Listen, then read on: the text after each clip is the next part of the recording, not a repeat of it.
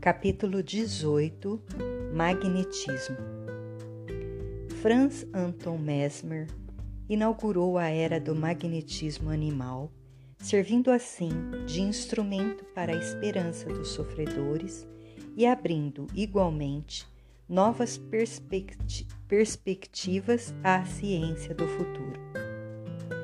Baseou-se nas experiências de Paracelso que foi um verdadeiro apóstolo da natureza. O magnetismo animal e espiritual é uma lei dentro da universalidade das coisas, que esperava sábios, independentes e corajosos, no sentido de revelar os métodos de entrar em contato com essa força poderosa existente em toda a criação divina. Poderemos dividir o magnetismo em duas dimensões, animal e espiritual. Contudo, um está vinculado ao outro. O animal é a mesma força espiritual que se transmuta no organismo humano, carregada por vibrações balanceadas no cosmo orgânico, impregnada de emoções da alma. Certamente, esse magnetismo encontra mais afinidade com corpos físicos, restabelecendo-os dos prováveis desequilíbrios dependendo do doador. Requer espírito com bastante evolução moral que seja dado à higiene, cultive a alegria e tenha no amor o alicerce do seu edifício evolutivo. Ainda mais, o dom de curar, preparo espiritual e genético, tesouro do coração e das mãos que a alma recebe ao nascer no mundo. Se Mesmer familiarizou o magnetismo animal entre as criaturas, devemos a Allan Kardec a conscientização sem rodeios do magnetismo espiritual. O passe tornou-se fonte curadora em todos os meios espiritualistas, como provam os fatos. As curas se estendem em todas as vertentes das nações, sem barreiras de credos, de cor e de divisões sociais. Impor as mãos tornou-se um gesto divino e soberano em ambiente de maior respeito, tendo Cristo como símbolo dessa fé. A força magnética por nós atraída e inoculada no enfermo sofre uma grande modificação no que se refere à sua composição intrínseca. Com, eh, sob o controle de hábeis companheiros se fazem maravilhas.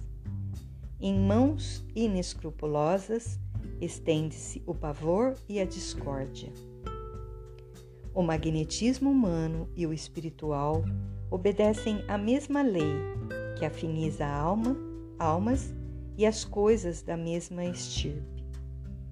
Chamamos a atenção dos que têm o dom de curar para a grande responsabilidade naquilo que doam aos que carecem de saúde, da paz, enfim, do equilíbrio somático. A elegância dos pensamentos condiciona ambiente de paz em câmbios e recâmbios de luz.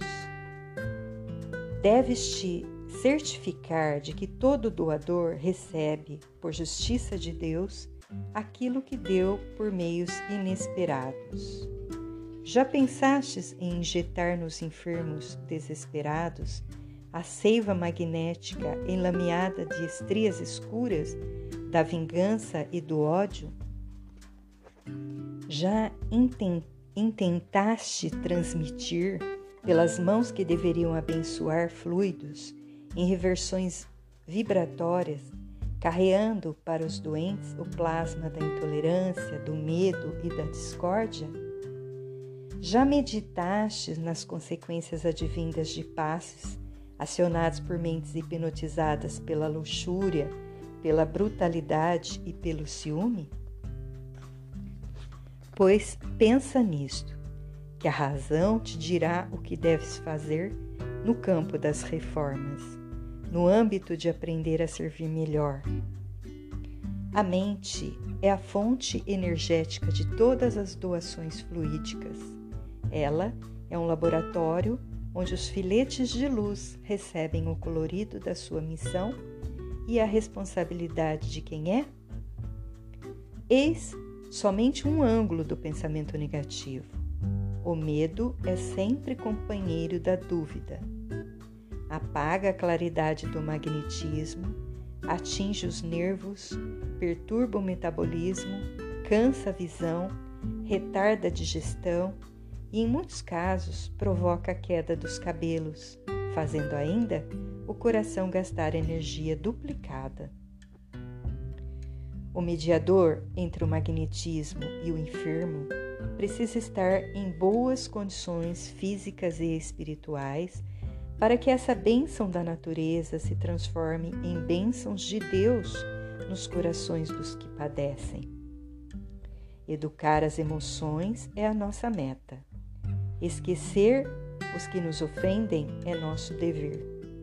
Trabalhar em prol da humanidade é a nossa linha de conduta e o amor é a nossa maior aspiração da vida, porque representa o anseio dos anjos, a vida de Jesus e a constituição de Deus.